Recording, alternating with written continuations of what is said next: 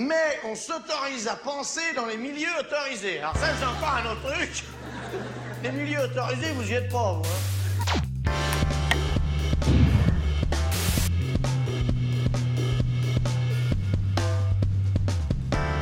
Bonjour Ludivine Ventigny. Bonjour.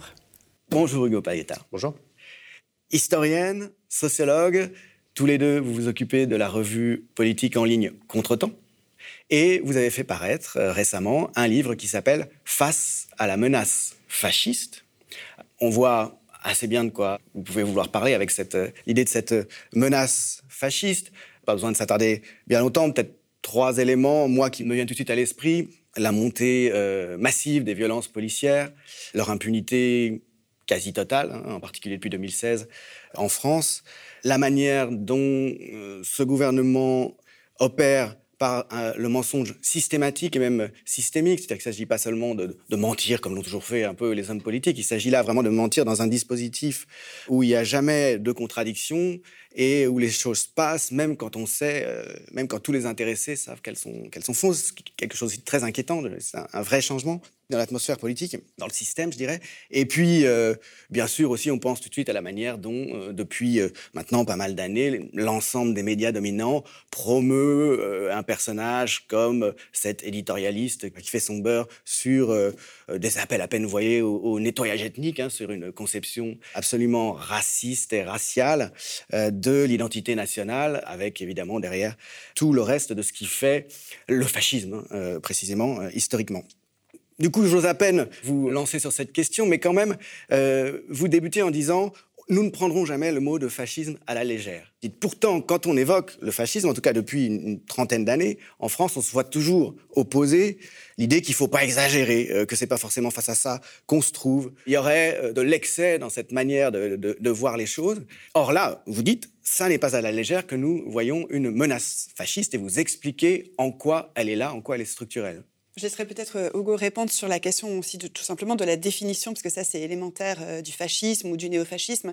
Mais simplement, quand on dit d'emblée euh, qu'en effet on ne prendra pas le mot fascisme à la légère, c'est pour souligner que là, on n'estime pas que le régime soit fasciste, que le macronisme soit un fascisme. Voilà, on n'est pas en situation de fascisme, sinon on pourrait tout simplement pas faire cette émission, hein, puisque en fait le fascisme notamment s'appuie sur l'élimination systématique et par tous les moyens de, de ses opposants. Simplement, ce qu'on constate, c'est d'un côté euh, un autoritarisme, une violence d'État, une véritable guerre sociale, euh, qui est une stratégie du choc et qui dès lors passe aussi par une politique du bouc émissaire, euh, donc notamment au travers des populations racisées, des quartiers populaires. C'est pas nouveau, mais il y a une accélération de la violence d'État et du racisme d'État qui s'abattent sur ces, sur ces populations. L'obsession de l'islam, quoi. Absolument. Et on a vu à quel point les différents membres du gouvernement euh, euh, ont relayé cette obsession, ce qui euh, n'était pas prévu au programme d'Emmanuel Macron, y compris quand il faisait cette campagne où il disait justement qu'il laisserait les musulmanes et les musulmans tranquilles. Il y a aussi cette dimension, bien évidemment, dans l'autoritarisme de la façon de, gouverner. On reprend volontiers l'idée de, de Gramsci, d'une crise d'hégémonie, voilà, une difficulté pour le pouvoir à assurer sa perpétuation par le consentement et dès lors un pouvoir qui gouverne de plus en plus euh, par euh, la peur et par la répression. Donc euh, on l'a vu ô combien, tout le monde le sait euh, ici, euh, euh, avec la répression du, mouvement des, gi- des Gilets jaunes, bien évidemment, mais euh, c'est une, extension dans, la répression et des mesures de plus en plus euh, liberticides euh, qui posent justement la question de, la démocratie et de l'état de droit, on pourrait y revenir. La question aussi de la police, hein, comme vous l'avez souligné en fait d'emblée, c'est-à-dire la question d'un gouvernement qui euh, ne maîtrise plus forcément sa police et qui a tendance plutôt à lui faire allégeance en fait, Mm. hein, comme on a vu Parce qu'il dépend d'elle. là aussi, Mm. oui, il dépend de plus en plus euh, d'elle, et voilà, et, et- et- et cette euh, police elle-même a des traits euh, très clairement de, de fascisation, d'un racisme euh, qui ne se masque même plus, hein, qui ne se cache même plus. On l'a vu avec euh, l'épisode terrible des, euh, des enregistrements dans un commissariat de Rouen, où là, c'est vraiment une guerre raciale qui est évoquée. hein. Ce sont les pires mots que j'ai pas du tout envie de répéter ici, mais des mots qui sont très clairement non seulement racistes, mais vraiment racialistes, et où il est question pour euh, les flics en question de se euh, de, s'armer en fait pour se préparer à cette à cette guerre raciale, à cette guerre de, civilisation. Donc euh, voilà, ça, ce sont des traits d'un côté d'un pouvoir de plus en plus autoritaire et de l'autre la, fascisation, on la voit en fait avec une surenchère enfin, d'extrême droite.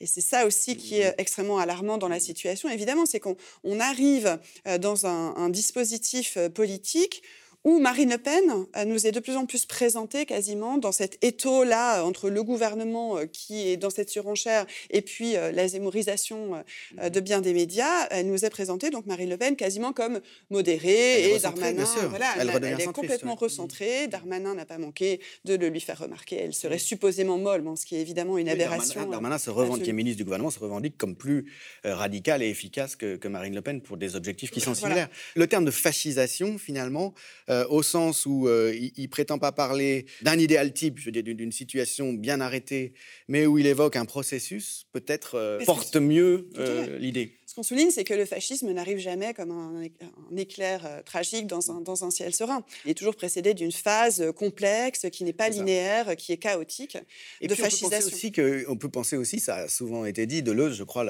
l'a dit plusieurs fois, Pasolini avant lui, que le fascisme, le futur fascisme ne ressemblera pas au précédent. Tout dépend encore une fois de ce qu'on entend par fascisme. Euh, mais sur ce point, je dirais que je suis à la fois d'accord et, en désaccord avec euh, cette idée de microfascisme qu'on trouve notamment chez Deleuze. Je suis d'accord au sens où euh, il me semble que le capitalisme produit structurellement des affects fascistes ou fascisants et, d'une certaine manière du microfascisme, à travers notamment les mécanismes qui finalement mettent en concurrence les individus entre eux. Ah et cette mise en concurrence, notamment sur le marché du travail, fait que des gens qui devraient être unis, eh bien, sont divisés structurellement, pas simplement sur le plan idéologique, mais même matériel, par eh bien, des idéologies euh, comme euh, le, sexisme, comme le racisme, etc., qui se cristallisent matériellement et qui vont constituer une sorte de base matérielle pour ensuite cette cristallisation politique qu'est le fascisme.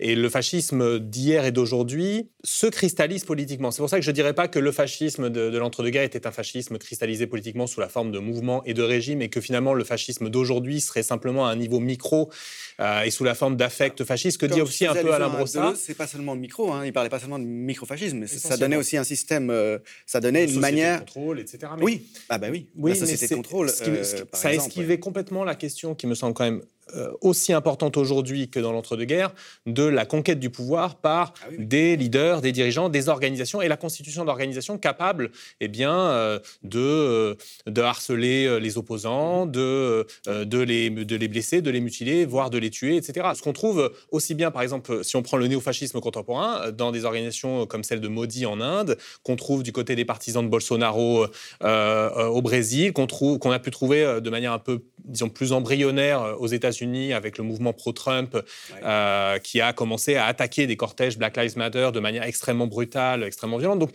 si vous voulez, je n'opposerai pas euh, hier et aujourd'hui de ce point de vue-là, au sens où euh, aujourd'hui, finalement, le fascisme n'aurait plus besoin de mouvements fascistes pour être porté politiquement jusqu'à l'appareil d'État. De ce point de vue-là, je trouve que c'est intéressant parce que le cas de la police, le cas justement d'un corps de l'État si essentiel qui se trouve aujourd'hui, toutes les études, le monde non partisanes, hein, voter au moins à 60% euh, pour le Front National. Euh, voilà, tout... Ce n'est pas inédit. Alors, que les appareils de répression de l'État en Italie et, en particulier en Allemagne ont été gangrénés par le fascisme, en l'occurrence le nazisme, notamment la justice, qui euh, presque systématiquement épargnait les nazis qui commettaient des agressions, voire des meurtres, euh, et condamnait très lourdement les, militants communistes euh, pour, des faits, pour des faits souvent moins lourds. Je veux dire, il faut rappeler que Hitler n'a passé, je crois, même pas un an en prison pour une tentative de coup d'État. Ce que je veux dire, c'est que ce n'est pas une nouveauté que l'appareil de répression de l'État, dans des situations, on va dire, pré-fascistes, se fascise, euh, parfois à vitesse euh, extrêmement rapide, aussi bien la police que des, des segments de l'armée, euh, d'ailleurs souvent beaucoup plus dans la police que dans l'armée, qui elle, disons, se repose davantage sur la droite nationaliste plus traditionnelle, mmh. mais aussi, peut-être c'est moins le cas en France, mais à voir la justice. Hein, oui. Mais je veux dire, quand on voit effectivement les, débuts du fascisme, hein, le fascisme même, le mot, ça vient des faisceaux, c'est-à-dire des, groupes au départ euh, surtout paysans, mais qui ensuite interviennent beaucoup plus en ville, euh, qui s'en prennent aux opposants, qui bastonnent les opposants, euh, les grévistes, les syndicalistes, les militants ouvriers dans la mobilisation. Je veux dire, depuis 2016 et, plus encore depuis, depuis 2017-2018, sortir pour aller manifester, c'est s'exposer à être bastonné. Alors certes, pas par des groupes informels, mais par la brave. Ou aussi la BAC. La brave. La BAC La Brave, des bandes armées euh, qui en plus euh, jouissent de l'impunité totale parce que ce sont, elles appartiennent à l'appareil d'État. Voilà. Et donc, ça fait quand même sérieusement penser le fait qu'il devient plus possible, disons, d'exprimer un dissensus politique de manière significative sans s'exposer de cette manière. La manière aussi dont l'opposition, et c'est tout à fait inédit dans l'histoire de la République française, dans le cadre parlementaire, dans les débats parlementaires, euh, vraiment rejetée dans tout ce qu'elle peut avancer, comme euh, des DRH rejettent les idées farfelues d'employés. Voilà. pas du tout dans une logique politique, même de confrontation politique. Il y a une manière de faire taire les opposants, qui, rejoint d'ailleurs peut-être une forme de fascisme managérial, hein, néo-managérial, enfin qui s'inspire en tout cas euh, du gouvernement d'entreprise, euh, qui est nouvelle. Non, c'est pas quelque chose qui... Qui, a, progressé effectivement au cours des, quatre dernières décennies de progression du néolibéralisme. Et effectivement, Macron est le stade suprême, si on veut, de cet autoritarisme patronal qui, euh, à travers notamment le new management, le new public management, euh, gangrène euh, les, les, services publics et mm. la manière dont ils sont gérés en quelque sorte par en haut depuis, depuis bien longtemps en réalité. Hein. Ça gangrène aussi la manière dont on gère les oppositions des gouvernés les contestations des gouvernés. Oui, bah d'ailleurs. C'est tout un rapport à la politique. Oui, dans, dans, l'ouvrage, on intitule l'un des chapitres euh, Le macronisme comme autoritarisme du capital. Hein. C'est, voilà, vrai que en fait, on est dans une phase du, du, du, capitalisme, une phase assez exacerbée. Hein. Est-ce que c'est une crise euh, structurelle? Bon, la, question euh, mérite d'être creusée, mais en tout cas, le capitalisme, dans sa phase d'expansion généralisée, a quand même une violence sociale et politique à imposer pour justement euh, renforcer sa domination dans un moment où, où ça devient euh, compliqué. Et donc c'est vrai que la question de la répression se pose euh, là aussi de manière exacerbée, même si on sait très bien, si on se réfère à un contexte de, de, guerre, de décolonisation comme la guerre d'indépendance algérienne, que voilà, il y avait, il y avait des morts, des dizaines et des dizaines et des dizaines de morts, notamment parmi les Algériennes et Algériens qui manifestaient dans, dans Paris en 1961. Donc on se rappelle de toute façon que le régime de la Ve République, qui est très éloigné euh, d'ailleurs des standards de la démocratie euh, libérale euh, classique. C'est déjà un régime qui, qui s'est forgé dans une matrice très autoritaire, euh, ce qui rejoint euh, la, question aussi du, Parlement et des opposants au sein même du Parlement qui n'ont vraiment, enfin voilà, c'est un Parlement complètement croupion, hein, qui, a, qui, a, très très peu de, possibilités, ne serait-ce que de, discuter les décisions prises. Et puis c'est un régime qui s'est fondé aussi dans, le sang. Bon, voilà, donc de ce point de vue, il n'y a pas forcément une, une, évolution linéaire, mais, mais une exacerbation depuis, depuis quelques années qu'on voit aussi dans la législation, avec les lois jumelles qu'ont été euh, la loi, euh, la loi dite sécurité globale, qui met en cause vraiment des libertés publiques de manière très grave, et euh, la loi dite séparatisme, qui, quant à elle, et peut-être pour la, première fois en ces termes, en termes d'institutionnalisation, légalise une forme de discrimination, en fait, qui est elle-même raciste, même si elle, elle, prétend s'affirmer sur des, des dehors religieux et laïques. Sur la fascisation, il y a cette idée que, l'on développe d'une certaine manière que euh, l'état de droit a des trous de plus en plus gros dans la raquette, en quelque sorte. C'est-à-dire qu'il y a des populations avec lesquelles l'État est supposé respecter le droit, bon, et d'autres pour qui c'est en quelque sorte open bar, quoi. Mmh. Euh, pour qui c'est possible d'agir en dépit euh, et en contradiction euh, totale avec le droit. Alors, les migrants et les migrantes, on énumère toute une série de faits qui sont très bien documentés aujourd'hui. D'une certaine manière, les musulmans et les musulmanes, dont on peut dissoudre les organisations, dont on peut, par exemple, le, CCIF, qui est une organisation qui permettait notamment sur le plan judiciaire et, et, aussi même sur un plan même de statistique, permettait de, de lutter contre l'islamophobie, bon, qui a été dissous sous euh, à peu près sans motif, euh, sans aucun motif sérieux. Euh, évidemment, euh, les Roms également, hein, dont par exemple le droit à la scolarisation pour les enfants est souvent bafoué par, par les mères sans qu'il y ait véritablement de, conséquences. On sait que l'État français a été euh, plusieurs fois condamné par la justice pour, des, pour les contrôles aux faciès, qui est en fait une, une opération de profilage racial des activités de la police. Ça ne, ça ne produit aucune conséquence parce que précisément ça concerne des populations qui finalement ne sont pas, sont de moins en moins concernées par l'État de droit. Et d'une certaine manière, c'est ça la, la fascisation. Donc on n'est pas dans un régime effectivement fasciste, mais les éléments et les processus de fascisation sont bien là et bien avancés. Et juste pour revenir sur la première question qui était autour de on ne prendra pas le fascisme à la légère, effectivement, beaucoup de, de gens, d'intellectuels, ont été en quelque sorte anesthésiés sur cette question par des décennies de discours mainstream, notamment parmi des historiens ou des historiennes, disant d'abord, il n'y a jamais eu de fascisme français, contre l'évidence, euh, alors qu'il y a bien eu des mouvements de masse fascistes et, fascisants dans, l'entre-deux-guerres, le PPF de Doriot, les Croix de Feu, euh, qui sont au minimum fascisants, hein, qui s'inspiraient énormément du, fascisme mussolinien et dont on ne peut pas dire qu'ils n'avaient rien à voir avec le fascisme, comme l'ont défendu beaucoup d'historiens. Il y a eu un régime qui empruntait beaucoup de ses traits euh, aux dictatures fascistes, le régime de, Vichy. effectivement, il y a eu un creux, en quelque sorte, dans l'extrême droite fasciste et fascisante française après le régime de Vichy, entre 45 a été discrédité, jusqu'à, euh, en gros, la remontée de ce courant qui était clairement néofasciste euh, à sa fondation, créé par des néofascistes, qui est le Front National, et qui a euh, progressé à partir des années 80. Donc le, courant fasciste ou fascisant en France est très puissant et depuis longtemps. et donc, il, n'est pas, il, est important de, de nommer la menace, hein, de, nommer, de bien nommer les choses. et par exemple, dans un précédent livre, j'avais fait la critique du, mais avec d'autres hein, qui l'ont fait avant moi, hein, de, du concept ou du pseudo-concept de populisme, qui est typiquement un, outil idéologique qu'on employait beaucoup euh, pour, euh, pas, bah, qui a permis non, seulement à l'extrême droite de se dédiaboliser, parce qu'effectivement, être qualifié de populiste par, des, par les élites, d'une certaine manière, c'est très confortable, et c'est beaucoup, moins, beaucoup plus confortable que d'être qualifié de fasciste euh, ou de néo-fasciste. Et puis l'autre chose, c'est que ça a permis de dire, bon, l'extrême gauche, ou, ou, même tout simplement la gauche qui n'a pas renoncé à être de gauche, c'est-à-dire pour la rupture avec le capitalisme, c'est la même chose que l'extrême droite. Bah, c'est des, des, populistes. Donc Mélenchon, Le Pen, Corbyn, euh, euh, Farage, Biden, Trump, tout ça c'est pareil, c'est le populisme. Et donc nous, nous voulons rétablir d'une certaine manière les catégorisations pour qu'on soit en capacité de voir ce qui, ce qui perce en termes de menaces, à la fois dans l'appareil d'État, mais y compris en dehors de l'appareil d'État, dans des forces politiques, le Front National devenu Rassemblement National, ou chez quelqu'un comme Zemmour, euh, qui euh, ont pour ambition d'aller encore plus loin et beaucoup plus loin que les gouvernements qui se succèdent au pouvoir et qui n'ont pas cessé d'aller dans cette surenchère euh, autoritaire et raciste depuis, depuis des années. D'ailleurs, le, le Zemmour dit très explicitement que pour appliquer ce programme, il faut suspendre les garanties constitutionnelles. Et donc, c'est explicitement, de manière policée, mais euh, sans ambiguïté aucune, un programme fasciste. Euh, il remet en cause les, fondements même de, l'état de droit. C'est bien, en effet, euh, d'un nettoyage ethnique, d'une épuration qui est question, de déportation, notamment pour, pour ce qui concerne. Voilà, C'est toujours sous-tendu parce qu'il ne peut pas aller jusqu'à enfreindre la loi trop manifestement, même s'il le fait. Oui, voilà, mais cette notion, cette notion, voilà.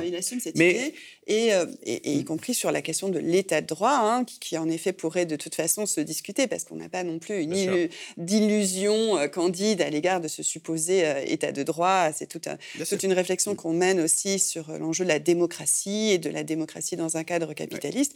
Mais quelqu'un comme quelqu'une comme Elisabeth Lévy le dit aussi assez clairement, l'état de droit est devenu un, véritable obstacle en fait, et donc il faut y mettre un, un terme. En tout cas, il faut lever un certain nombre de verrous à leurs yeux. Mais donc, au, moins pour certaines populations. Oui, pour certaines populations, bien sûr. Oui, oui. Euh, mais alors, il y, a précisément, donc on le voit bien, une, chronologie et une montée de la chose. Donc c'est pour ça que fascisation, je trouve que c'est particulièrement euh, adapté. Selon les périodes de l'histoire récente euh, auxquelles on se situe, et il y a aussi des, effets de seuil de ce point de vue-là. Votre approche est, est, très structurelle et c'est évidemment indispensable. elle aborde pas, il me semble pas que vous reveniez disons de manière, euh, de manière approfondie, sur euh, une série d'étapes euh, dans l'histoire de la fascisation française ces, disons, 40 dernières années, notamment ce qui s'est passé en 2002 puisque finalement, il y a 20 ans, un candidat fasciste arrive au second tour, hein, se trouve en seconde position. On se mobilise à l'époque, et à l'époque, il est autour de 14%, à moins de 15%. Bon, bah, on est, euh, on est 20 ans après. Euh, en 2017, euh, c'était plus de 20%. Donc, il y a quelque chose qui, dans la résistance à la menace fasciste, pour l'instant, ne marche pas, ne fonctionne pas. C'est moins qu'on puisse dire.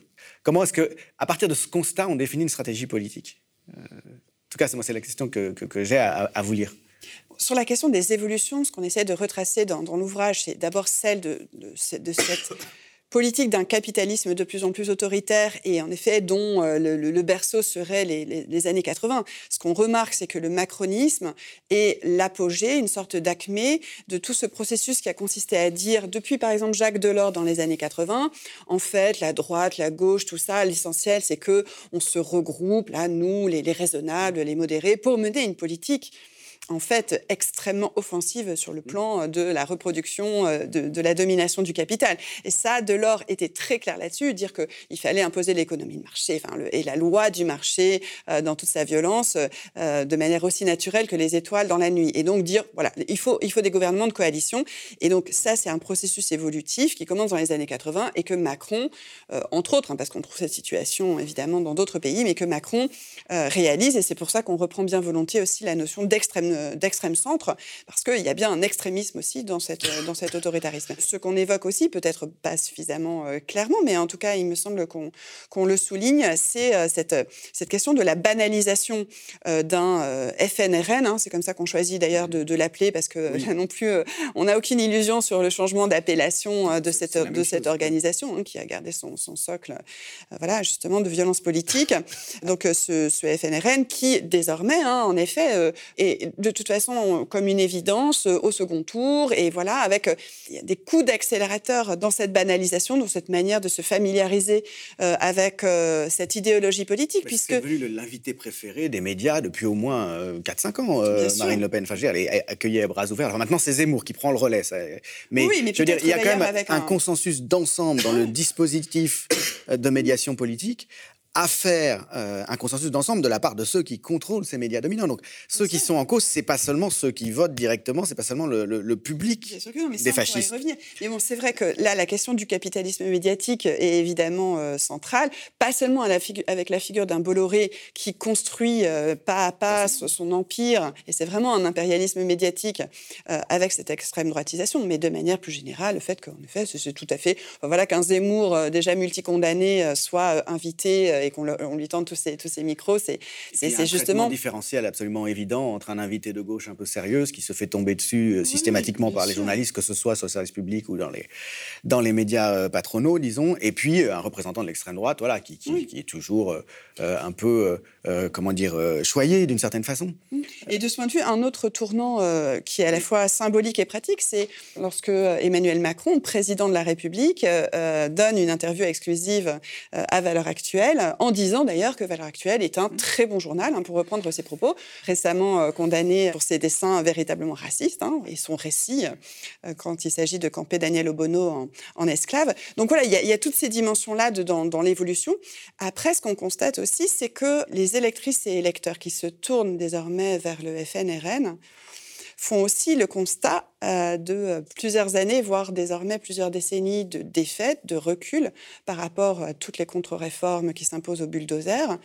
Et donc avec ce sentiment que, bon, la question de, l'émancipation, ou en tout cas la question euh, des, des, conquêtes sociales ou de la préservation de ces conquêtes sociales n'est plus véritablement possible en l'état parce que le rapport de force s'est affaibli pour ce qui mmh. concerne euh, justement les mobilisations sociales et les mouvements sociaux, euh, même s'ils euh, sont toujours bien présents, mais des faits. Hein.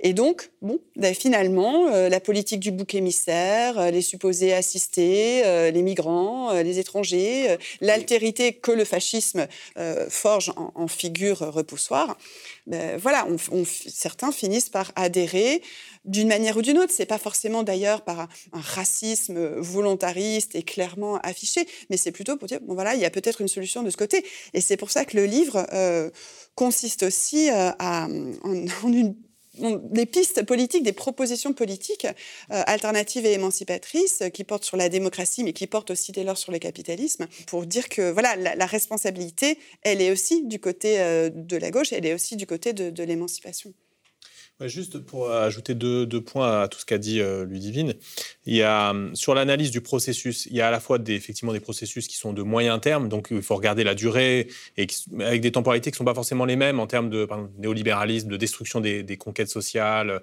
de la protection sociale des services publics, etc., de euh, la dimension autoritaire, qui n'est pas forcément euh, exactement euh, symétrique au même moment, etc., avec l'empilement de lois antiterroristes, anticasseurs, euh, anti-migrants d'ailleurs également, ou anti-migratoires. Et puis la temporalité du racisme, qui par ailleurs renvoie à une temporalité encore beaucoup plus longue, mais avec une histoire contemporaine qu'on pourrait notamment, qui s'accélère, je dirais, au début des années 2000, avec notamment la loi du 15 mars 2004, soi-disant sur les signes religieux à l'école, mais qui est en fait une loi islamophobe qui cible spécifiquement les musulmans et les musulmanes en particulier, euh, et qui a ouvert une boîte de Pandore. Et donc bon, voilà, juste sur Macron, il y a la longue durée ou la moyenne durée, et puis il y a des effets de seuil, effectivement, des effets de rupture. Macron, euh, c'est à la fois en continuité et en discontinuité. C'est en continuité très clair avec tout ce, que, tout ce que je viens de dire, et notamment avec le quinquennat Hollande, qui était déjà un moment de brutalisation, par exemple, du maintien de l'ordre, au moment de, des manifs pour Gaza en, en, 2014, euh, de la COP21 en 2015, de la loi travail en 2016. C'est la loi travail qui marque vraiment la montée des violences policières. Enfin, en 2014, l'été 2014, le euh, mouvement de solidarité avec Gaza, la répression a été extrêmement violente, d'autant plus violente d'ailleurs qu'elle euh, qu'elle ciblait des, des, jeunes, en gros, de quartiers, de, souvent d'origine maghrébine, etc. Quoi. Et que la police, dans ce cas-là, n'a aucune espèce de, de limite ou d'obstacle hein, en termes de répression. Mais donc Macron, c'est encore un saut qualitatif. Et ça, en termes notamment de répression des mouvements sociaux, puisque là, il y a du jamais vu depuis des décennies, en termes à la fois de, de blessures, de mutilations, de morts même, euh, avec Zinem Redouane, euh, mais notamment une trentaine de personnes mutilées, et de personnes condamnées par la justice à de la prison euh, ferme, près 1200, et à la prison avec sursis, là encore, 1200. Ça, c'est du jamais vu sous Sarkozy, sous Hollande. Depuis... Hollande, après 2016, c'est déjà un peu ça, non? Ouais, mais c'est, disons qu'il y a, eu un saut qualitatif. Si on regarde le, nombre de condamnations, c'est on est c'est beaucoup plus bas. Et euh, par exemple, Paul Rocher sur les questions même d'armement et d'usage de l'armement montre très bien dans un livre récent, Gazé, mutiler, soumettre, à quel point même le, fait d'utiliser les flashballs, euh, les lacrymos, etc. Il, prend des, chiffres hein, d'utilisation de ces armes et à quel point il y a eu une explosion euh, dans notamment le cadre du mouvement des, Gilets jaunes. Alors ça, c'est reçu hein, ici Paul Rocher pour ce livre. Magnifique. Donc ça, c'est une première chose. Et juste sur la deuxième, c'est en réponse à, votre question sur sur 2002 et les manifs anti-Le Pen. Ce que ça montre, c'est pas que euh, faut pas faire ça ou que c'est pas bien qu'il y ait des mouvements antifascistes ou des mobilisations antifascistes. D'une certaine manière, je pense que la situation aurait sans doute été pire s'il n'y avait pas eu de mobilisation antifasciste dans les années 90, 2000 et, encore aujourd'hui, même si elles sont euh, malheureusement trop faibles par rapport à l'enjeu. Le problème, c'est que si ces mobilisations antifascistes ne s'accompagnent pas et de victoires sociales qui montrent que c'est possible de gagner au moins le, maintien des conquêtes sociales passées et même de, de, conquérir de nouveaux droits, etc. Et qu'il n'y a pas l'émergence d'un projet d'alternative politique capable, en quelque sorte, d'emporter l'adhésion d'une partie, bonne partie des, classes populaires, qui sont les seules, la, seule classe qui a véritablement euh, intérêt à un changement social d'ampleur, eh bien, s'il n'y a pas ça, eh bien, les mobilisations antifascistes ne peuvent suffire ne peuvent pas suffire à, résister à, la fascisation et à résister à la montée des forces d'extrême droite. Mais il peut y avoir un malentendu sur ce que c'est qu'une mobilisation antifasciste, parce que justement, si on parle de ce qui s'est passé entre les deux tours de 2002, il y a une forme d'unanimité euh, de gens qui en réalité sont en désaccord sur euh, à peu près l'essentiel, sauf pour dire qu'ils euh, ne veulent pas de Jean-Marie Le Pen à l'époque. Hein. Et depuis euh, ce moment-là, disons, toutes les causes structurelles de la montée euh, de Jean-Marie Le Pen, donc en 2002, sont euh, non seulement absolument ignorées, mais encore nourries par une partie des gens qui se sont retrouvés dans cette communion, je dirais, antifasciste. C'est pas seulement un, mouvement antifasciste qui se pense comme bien précisément structuré de la manière dont vous structurez l'analyse de ce que c'est que le fascisme. Euh, pour moi, ça pose la question directement de dilemme politique euh, tactique, à savoir qu'est-ce qu'on fait au second tour? Est-ce qu'on fait barrage ou pas? D'abord, je pense que tout mouvement social de masse, de l'échelle du mouvement de l'entre-deux tours de 2002, comporte des contradictions, des confusions énormes, etc. Le mouvement des Gilets jaunes, au départ, il est, euh, il, est, il est plein de contradictions qui se sont d'ailleurs en général résolues avec des différences selon les, coins, on va dire. Hein. mais globalement, le mouvement des Gilets jaunes s'est concentré assez rapidement autour des questions de justice sociale et fiscale notamment, et de démocratie. Donc pas du tout sur l'anti-immigration, euh, je sais pas, l'islamophobie, etc. Toutes les lubies, on va dire, de, de l'extrême droite ou l'autoritarisme. Bon. Donc ça, c'est une première chose. C'est normal d'une certaine manière qu'en 2002, se côtoyer des gens qui avaient des visions très différentes de ce que c'est que le, ce qu'était ce le fascisme ou la menace fasciste ou l'antifascisme, etc. Et il y a eu une bataille en réalité dans ce mouvement, comme il y a dans tous les mouvements, pour donner en quelque sorte le sens et donner le ton dans cette mobilisation. Est-ce que c'est une mobilisation pour Chirac? Beaucoup de gens, énormément de gens dans ce mouvement-là, n'étaient pas du tout pour Chirac. On savait que Chirac c'était un escroc, un voleur, etc. Ouais, alors je sais pas. En tout cas, le résultat, c'est qu'il y a eu des, énormément de gens, c'est mon cas, hein, qui ont fait euh, en grande partie leur premier pas de mobilisation et de politisation dans ce cadre-là. Et, ça laisse toujours des traces, les mobilisations sociales, particulièrement dans la jeunesse. Et je ne pense pas, du coup, que, que, ce soit complètement euh, anodin, etc. Mais le fait qu'on appelle y compris euh, des gens euh, qui, sont, euh, qui analysent, comme vous le faites, les raisons structurelles de la montée du fascisme, à voter pour quelqu'un qui va augmenter à tous égards les facteurs de montée du fascisme, il me semble que ce n'est pas un, un, petit problème. Et il me il me semble que concrètement, c'est même le problème. Euh, et il va se reposer dans quelques mois. Donc c'est ça que c'est ça ma question. On a un désaccord là-dessus, c'est que moi je pense que si on part de la question du deuxième tour, on a déjà perdu. C'est que c'est l'impasse. C'est-à-dire que tous les choix tactiques, parce que c'est une question de tactique électorale, hein, on est d'accord. Un deuxième tour, c'est une question même. Hein, non, euh, justement, je pense que c'est une question de tactique électorale qui n'a que des mauvaises que des, que des mauvaises conséquences. Chaque option est mauvaise. Euh, la victoire de Macron est, extrêmement mauvaise, la victoire de Le Pen est extrêmement mauvaise, et d'une certaine manière, l'abstention n'est pas une solution non plus. Elle, elle, peut être une solution au niveau individuel et moral, se dire moi je ne participe pas à ce jeu, mais l'alternative elle n'est pas binaire. Mais si on décide qu'elle est binaire, je vais finir. Mais juste, si on veut poser vraiment la question stratégiquement, on doit se dire, on ne peut pas poser la question à partir du deuxième tour. La question qui se pose, c'est d'abord ici et maintenant, qu'est-ce qu'on fait mhm. Et qu'est-ce qu'on fait si vraiment on est dans l'optique euh, de la présidentielle, qui va être euh, un moment important, euh, un moment politique crucial l'année prochaine C'est qu'est-ce qu'on fait pour qu'on ne se retrouve pas dans cette impasse où, d'une certaine manière, uniquement des mauvaises options s'offriront à nous? Et donc, qu'est-ce qu'on fait en termes de mouvements sociaux et en termes de projets politiques pour, que, mhm. pour éviter un duel entre Macron et l'extrême droite, euh, Le Pen ou Zemmour d'une certaine manière, puisque maintenant l'option Zemmour euh, semble être sur la table. Donc, qu'est-ce qu'on fait dans les mouvements sociaux en termes de, plan de bataille, de mobilisation sociale et en termes de reconstruction d'un projet politique ou de construction ou de, développement d'un projet politique pour éviter cette impasse qui est un deuxième tour où on n'a que des mauvaises options euh, entre lesquelles il faut, on nous dit qu'il faut choisir? Qu'est-ce qu'on fait?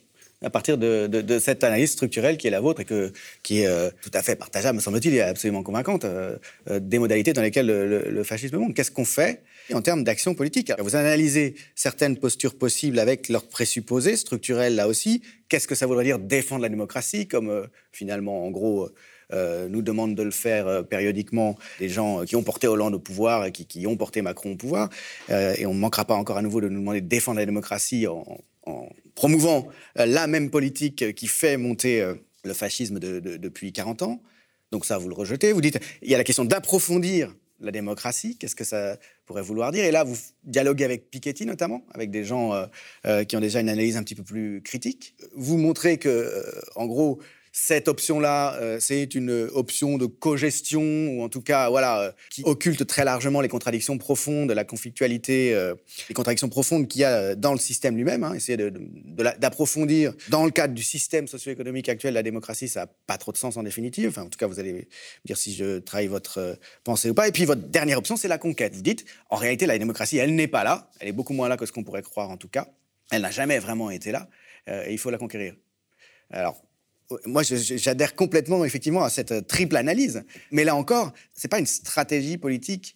Euh, comment est-ce que ça se traduit concrètement? Enfin, Revenons sur les deux aspects, si vous voulez. D'un côté, votre analyse euh, ternaire, de ce point de vue-là, des, alternatives. Et puis ensuite, concrètement, sur la manière dont se développe votre option.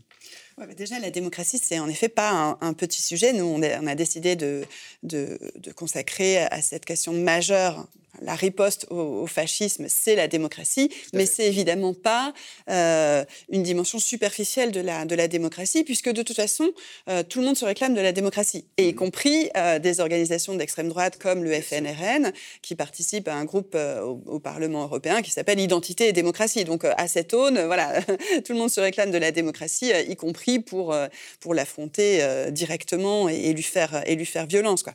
Donc, on partage le, constat euh, selon lequel, euh, y compris cette euh, supposée démocratie dite représentative, dont beaucoup, beaucoup, beaucoup de gens sentent très bien qu'elle ne représente elle ne les représente plus, elle ne représente plus les intérêts de la majorité, elle ne représente plus euh, la les intérêts d'une classe sociale euh, elle-même majoritaire. C'est ça le moteur de la fascisation. Voilà, bien sûr, tout à fait. Et donc, euh, c'est vrai que du coup, là, c'est la croisée des chemins, parce que c'est soit, bon, bah, puisque cette supposée démocratie représentative, que nous, on appelle démocratie capitaliste, parce que, en fait, évidemment, ça dépasse la question du cadre institutionnel. C'est vraiment un système social et économique qui fait que voilà, on, est toujours sous le poids euh, du chantage euh, que fait la domination du capital euh, sur la question des, conditions même de la production, des conditions même du travail, et que donc on, ne peut de toute façon pas décider démocratiquement, on ne peut pas délibérer sur ce qui fait l'essentiel de nos existences. Donc c'est encore une fois pas seulement une question institutionnelle, mais c'est une question beaucoup plus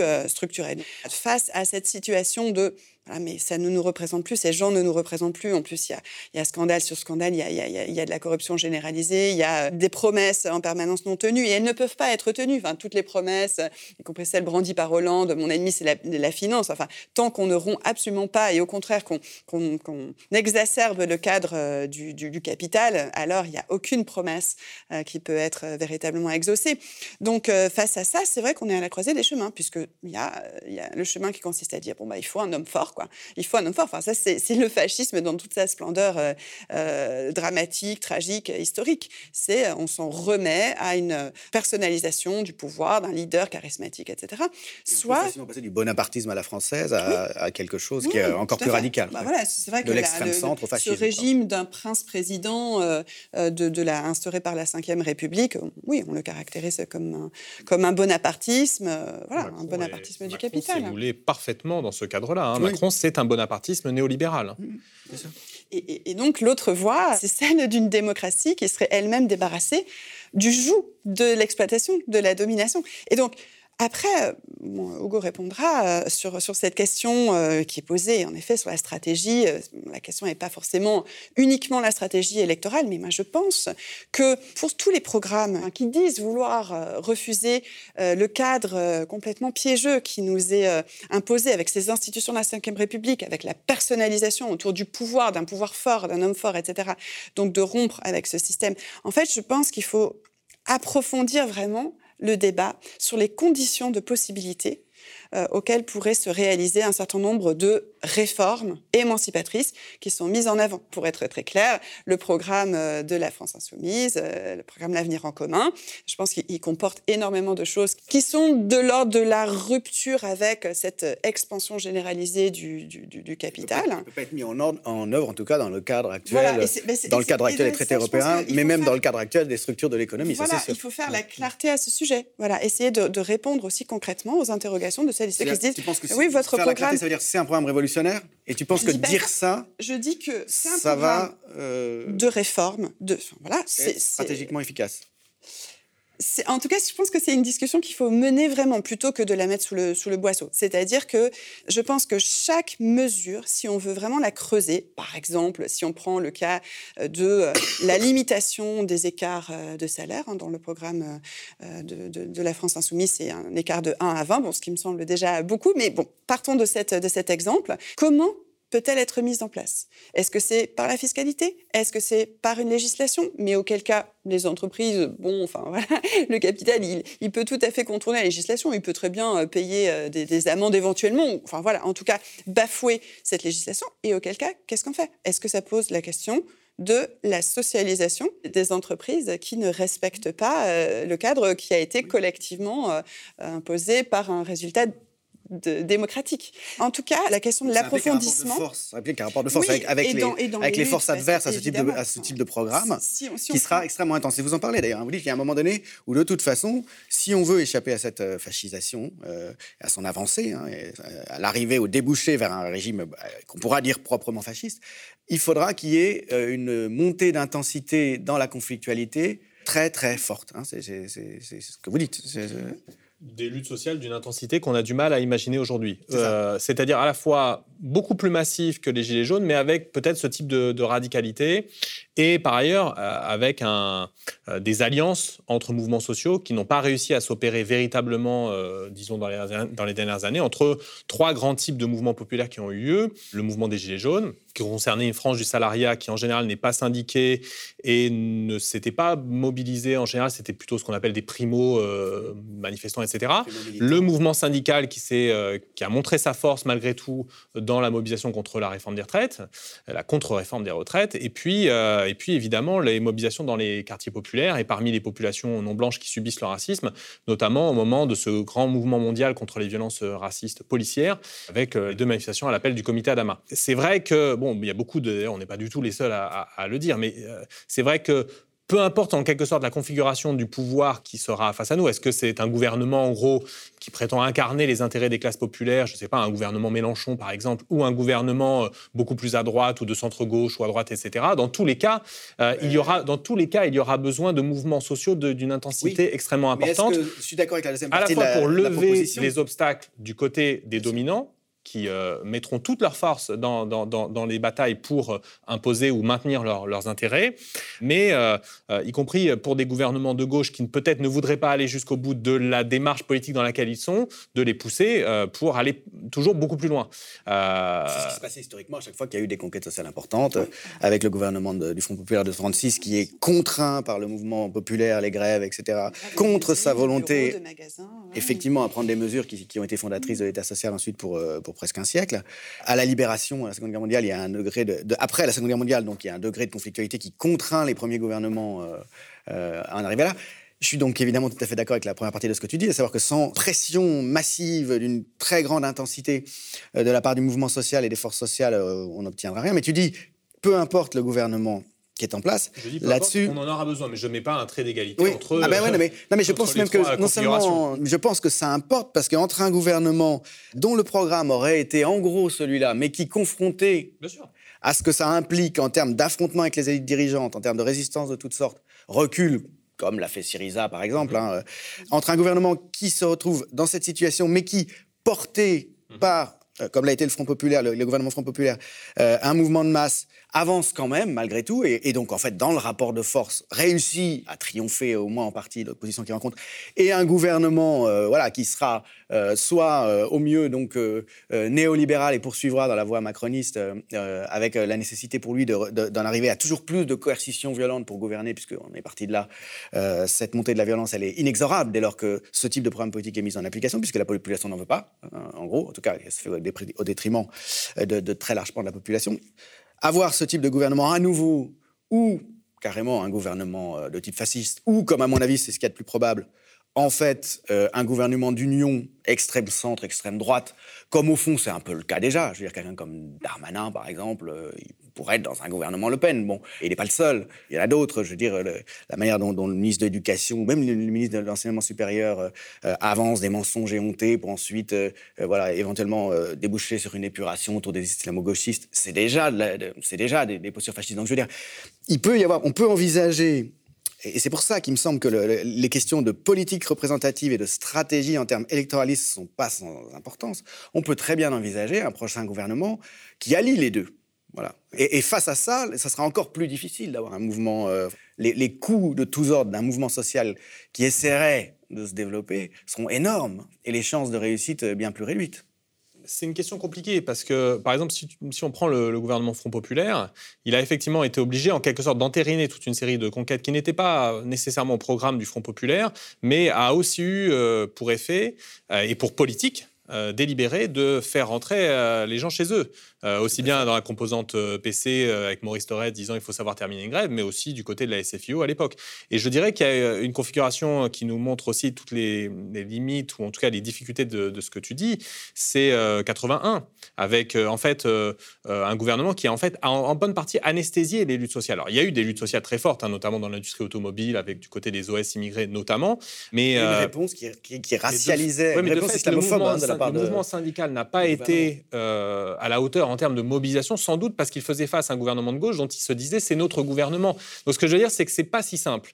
Et que ce que l'on doit savoir, à mon sens, c'est que évidemment, euh, en soi, c'est mieux d'avoir un gouvernement dont on pense qu'il bah, a un programme de d'amélioration sociale et de rupture avec le néolibéralisme, au moins en partie, sur le papier, mais que dans tous les cas, euh, il faudra des mouvements sociaux d'une intensité très forte et ce sera en tension avec ce gouvernement. Ce sera pas, ce sera pas quelque chose de consubstantiel ou d'organique. Hein.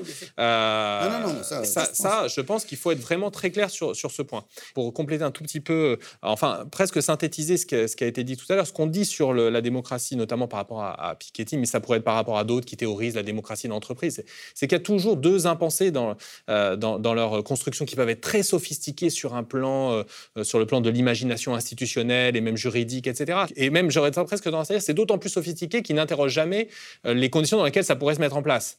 C'est que, un, on ne mentionne presque jamais que pour qu'il par exemple, de la démocratie d'entreprise, il faut rompre avec le capital et donc rompre avec notamment la propriété privée des moyens de production, en particulier dans les moyennes et grandes, entreprises. Et puis deux, il faut des mobilisations sociales.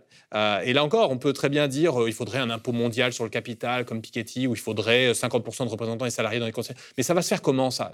Qui quels, sont les patrons qui vont accepter une telle chose? S'il n'y a pas de menace et de pression euh, venue d'en bas très forte pour qu'il y ait ça, ou s'il n'y a pas un gouvernement qui est franchement du, euh, gagné à l'idée qu'il faut faire des incursions même autoritaires dans la propriété euh, privée du capital.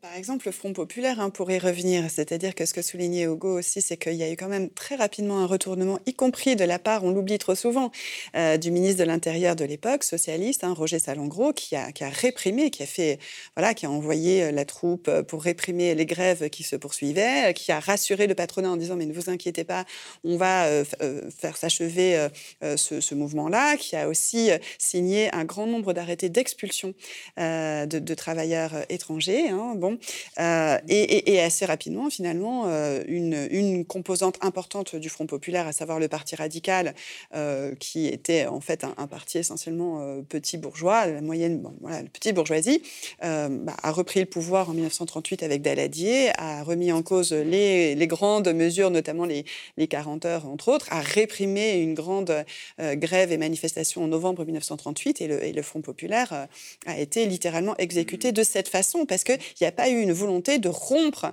radicalement, mais il y a eu plutôt un souhait de rassurer euh, y compris le patronat qui lui-même s'est beaucoup organisé. C'est de là que, que, date notamment sa, confédération générale du patronat français, voilà, qui entend bien euh, euh, créer sa propre riposte organisée face à la menace du mouvement ouvrier et d'un mouvement qui avait des aspirations quand même extrêmement radicales, en fait révolutionnaires, mmh. à bien des égards. C'est important de revenir sur cette, expérience historique parce qu'elle nous aide à penser la situation présente et les questions stratégiques et même à plus court terme tactiques oui, c'est pour, euh, c'est pour ça qu'il faut faire la clarté sur les programmes. Je pense qu'il faut expliquer comment on pourra mettre en œuvre euh, toutes les mesures que l'on aligne euh, justement dans ces programmes en question. Et je le dis aussi euh, pour des forces qui ne sont pas forcément des, des, organisations politiques constituées qui se présentent aux élections. Je pense par exemple à Plus Jamais Ça, qui est une initiative qui a, qui a vu le jour euh, pendant le premier confinement l'année dernière au printemps 2020. Plus Jamais Ça, c'est un ensemble d'organisations, de collectifs.